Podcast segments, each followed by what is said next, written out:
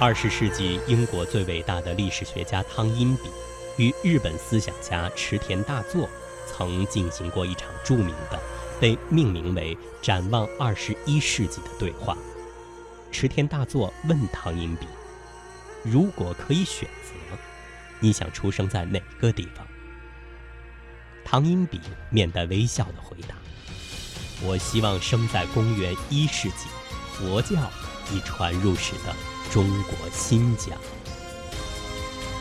公元一世纪，新疆最重要的地区是丝绸之路上的疏勒，也就是今天的喀什。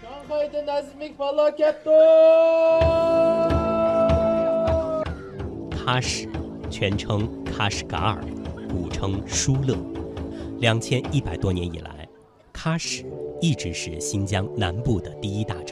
是古代丝绸之路北、中、南线的西端总交汇处，古代四大文明的交汇点，也是中西交通枢纽和商品集散地。每天早上，位于喀什市中心的古城都会举行盛大的开城仪式。古城就像是喀什的心脏，它的跳动吸引着来自四面八方的游客。直到今天，走在老城的街道上，依然可以听到那穿越历史的声音。现在我们的交通工具就是马和驴，还有骆驼。但骆驼就不需要骆驼在沙漠上行走，但马和驴在这样路上行走，它的马掌磨损的比较大，我们就要钉上马掌，它就会跑得更远、更久、更有战斗力。可以说，这这老大爷叫什么名字？你知道吗？他在这坐了多久？你能不能那个那个老大爷？不，马掌的这个老大爷。卡迪江。卡迪江。卡迪尔江。没呀，开了很些过的。二十多年。五十年了。巴扎是维吾尔语对集市的称呼，在寸土寸金的喀什老城区里，人们依靠巴扎维持着生机。帽子巴扎、花盆巴扎、坎土曼巴扎。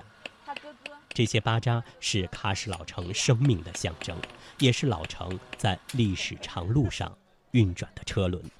它记录着生命的印记，滚滚向前，生生不息。师傅，嗯，你好，你这做的是什么呀？门环的。门环。你一个人做吗？两个不当做。哦。啊，把它装上就行了哈，是一个合成，是吧？哦，这个很漂亮哈，两个一道，嗯，一个两个，三十，啊，三十块钱，三十块钱，两个三十，啊，两个三十块钱，那很便宜哈。那个铜的，啊，铜的，多少钱？六百，六百，六百啊，嗯，一天能卖掉吗？嗯，可以哈。对，好，谢谢你啊，再见。嗯，再见。马掌，门环。虽然生活在城市里的我们已经很少见过，但这些曾经的记忆在喀什古城被唤醒，在维吾尔族大叔的皱纹里，我们仿佛又听到了古丝绸之路上大漠凄厉的风声，马匹的嘶鸣，马掌的踢踏，穿越千年。在喀什生活了大半辈子的学者刘学杰告诉我们：丝绸之路造就了他。因为东方的商队也好，商贸团队也好，他必须到这儿来休整啊。为啥要休整？要做穿越帕米尔的准备。西面过来的商队就是外国商队，要到中原去，或者要到新疆去。他翻过帕米尔是要烧定惊鸿啊，逃过生死一劫啊，要在这里要喘一口气啊，要把货物调整。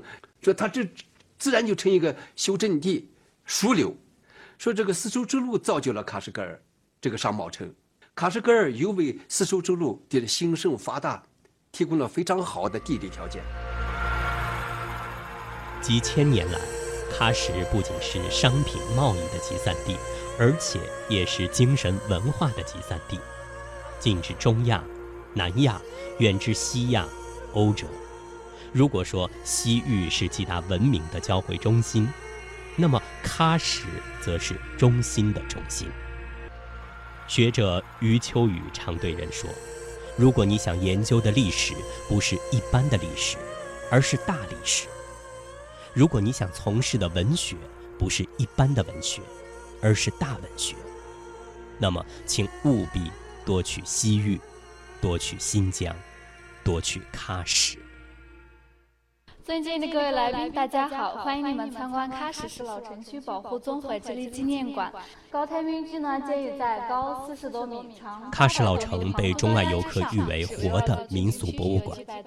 二零一零年，国家正式启动了喀什古城改造项目。改造后的古城很好的保留了当地少数民族的建筑艺术，传承了当地的民俗文化。整个古城以艾提嘎尔大清真寺为中心，向外做放射状扩散，有一点二万户家庭居住在古城中，人们的生活得到了很大改善。因为以前是土木结构的房子，没有上下水，更没有独立卫生间。以前道路最宽也只有一米五宽的道路，车根本进不来。万一发生火灾情况，消防车也是进不来的。而现在道路变宽了，每家每户采用天然气，看天然气管道也有了天然气壁挂炉来取暖。这边的居民可以说是大部分都是有两套房子，夏天住这里，冬天住楼房。因为维吾尔族有一句谚语：人生除了死亡，都是婚礼。走在喀什古城的街道上，随处可以听到的是歌声，随处可以看到的是乐器。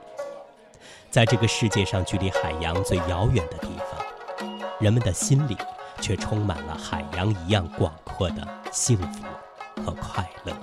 维吾尔族乐器呢有十七八种，这个叫杜塔尔，然后这个叫热瓦普，最有代表性的乐器就是这个了。然后这个热瓦普呢，就是我们冰山上的来客，应该看过吧？那里面乐器就是这个了，弹奏那个花为什么这样红，就是拿这个弹奏出来的。看到来客里面的那个乐器制作者就是那位大爷，看到了吗？他在做热瓦普。它这里面还有最古老、最有价值的热瓦普，就是那些多少年了？一百年了。我们国家也好，国外也好，好多人嘛喜欢这个手工艺做的乐器，乐器嘛，各种各样的乐器他都喜欢。我有信心，可能要走上世，全国走上世界，这个我有信心。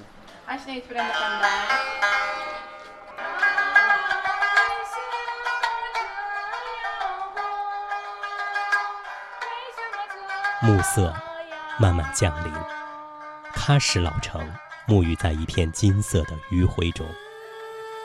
在老城中心的艾提嘎尔大清真寺旁，有一个百年老茶馆，这里是古城人聚会的地方，也是西安青年薛小健最喜欢流连的场所。点一壶茶，和维吾尔族老人一起盘腿而坐，大家谈起都塔。热瓦普，音乐混着茶的香气飘散在老茶馆里，一切都轻松恬淡起来。